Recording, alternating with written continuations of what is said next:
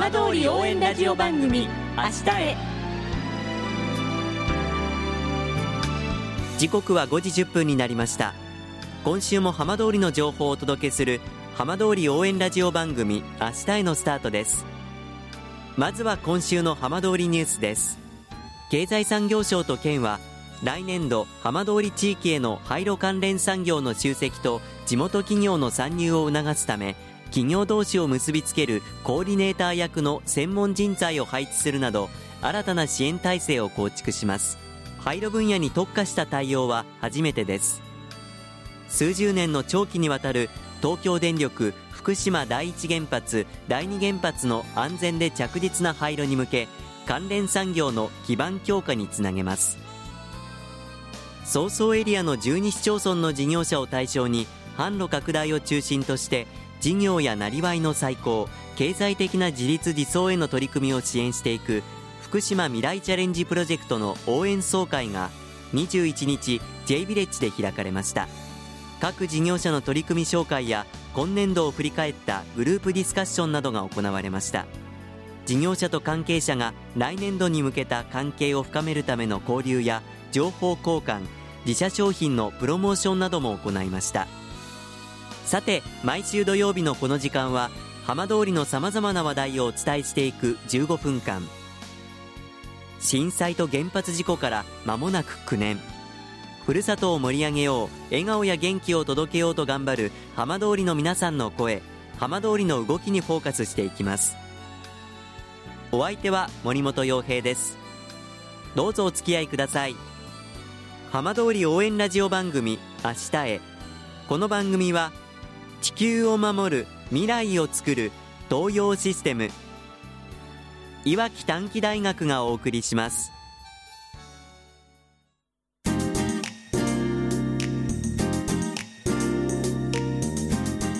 代わっては浜通りの話題やこれから行われるイベントなどを紹介する浜通りピックアップです。浜通りでもいちご狩りのシーズンを迎えています。今週は相馬市の和田観光いちご組合西川一郎組合長にお話を伺います。インタビュアーは海藤直美アナウンサーです。それではお話を伺います。和田観光いちご組合組合長の西川一郎さんに伺います。よろしくお願いいたします、はい、よろしくお願いいたします。まあ今年は暖冬ということもありましてこの時期すっかり春めいてまいりましたが気候だけじゃなくてやはりいちごを見るとああ春が近づいてるなって感じますね。そうですね。やっぱりあの2月3月暖かいところで育ったいちごを見るとあ本当に春が来たんだなというふうなそんな気がしますよね。今年のいちごの出来はいかがでしょうか？はい、えー、今年はね残念ながら少しこう遅れ気味で今まだあの最盛期のちょっと前というところなんです。でも非常に美味しいイチゴが今食べられます。もう1月の12日に今年の和田観光いちご組合のいちご狩りオープンとなりましてどうですか？お客様の反応などは？はい、えー、まず一番はねお客さんにお詫びをしなきゃならないのはあの今年はいちごが少しあの数が少なくてもう連日あの開園と同時に多くのお客さん並んでいただけるんですがあの特に直売のいちごえー、あの変えずに変えられるお客さんもいりますんでねそういう方に対しては大変申し訳ないと。ただこれからあのいちごの方もあのどんどんとあの出てまいりますんで、うん、え我々もあの皆さんが満足できるようなねいちごを提供したいというふうに今努力してます。こちらでは品種としてはどれぐらい作ってらっしゃるんですか？はい。えーと、と6種類くらいあるんですよね、うん、えー、あのまずメインが秋姫とい。う種類なんです、はい、それに幸の花とちおとめあとはあの香りのという新しい品種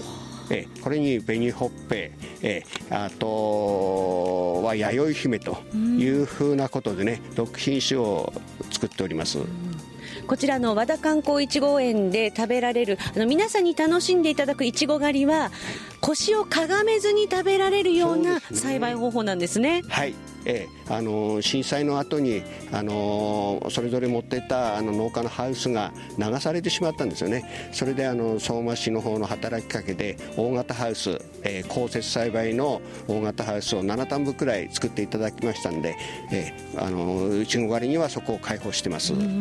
お客様も本当にあの楽な姿勢で食べられるからとてもいいと思うんですがプラスお子さんの目線が最高なんですね。はいそうですね。あの我々大人から見ると花がまず見えてその下にイチゴが見えるんですがあの特に未就学児くらいの方ですと目線の前に真っ赤なイチゴだけが見えるんですよね。ですから本当にあのこの辺のことってはしゃいで、えー、子供さんがね本当に喜んでくれてる様子がいつもあります。おだっちゃう子が多いんですね。ねはい、いやでもあのちょっと大人もこう腰をかがめてそれこそ子供の目線になるとおだちたくなりますもん。そうですね。えー、えー、ですからあの土耕栽培だとどうしてもあのーこう目線がかなり低くしないと全体は見えないんですがやっぱり降雪栽培だとちょっとかがむと本当にね今おっしゃった通りいちごが真っ赤なのがこうずっと奥まで見えるんでこれは本当に大人でも楽しいですよね。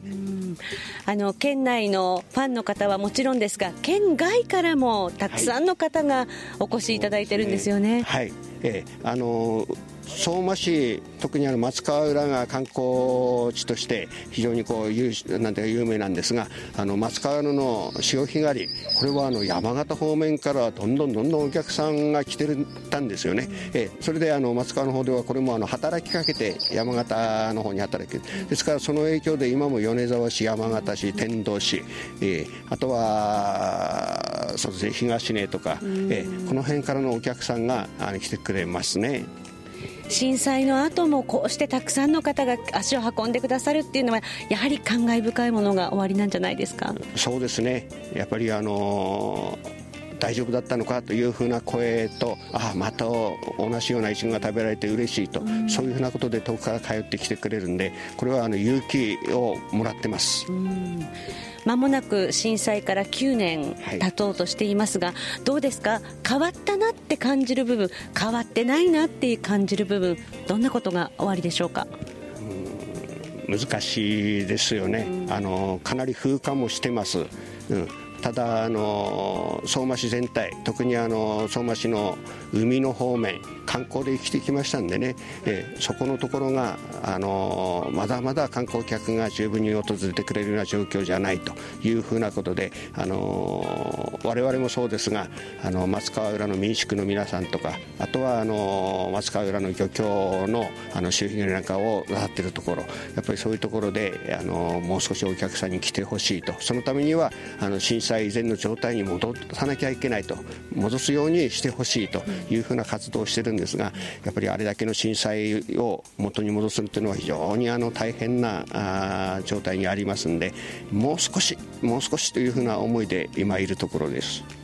それぞれの団体の皆さんが本当に個々にもそれから相馬が一丸になって本当にたくさんの方に来ていただくご努力進めていらっしゃいますもんね。そうですね、えー、あの相馬の場合も観光協会なんか中心になりまして今申し上げた通りあり浜の方漁協あとは松川浦の漁協あと民宿の関係あと市内のあのお土産屋さんとかいろいろお菓子屋さんとかそういう方ももてなしをしようというふうなことでね一生懸命で協力して今やってます。んでねあの多くの人に来ていただきたいというふうに思います。そのきっかけの一つにぜひ皆さんこの時期えー、いちご狩りいつまででしたっけ？え5月の末まで、えー、休まずにやっております、あのお待ちしておりますんでぜひあの相馬の方に遊びに来てください。お待ちしています。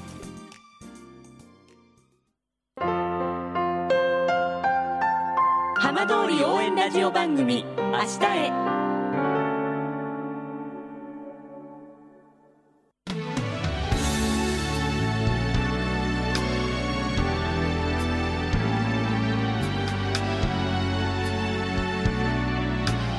浜通りの情報をたっぷりでお送りしてきました浜通り応援ラジオ番組明日へ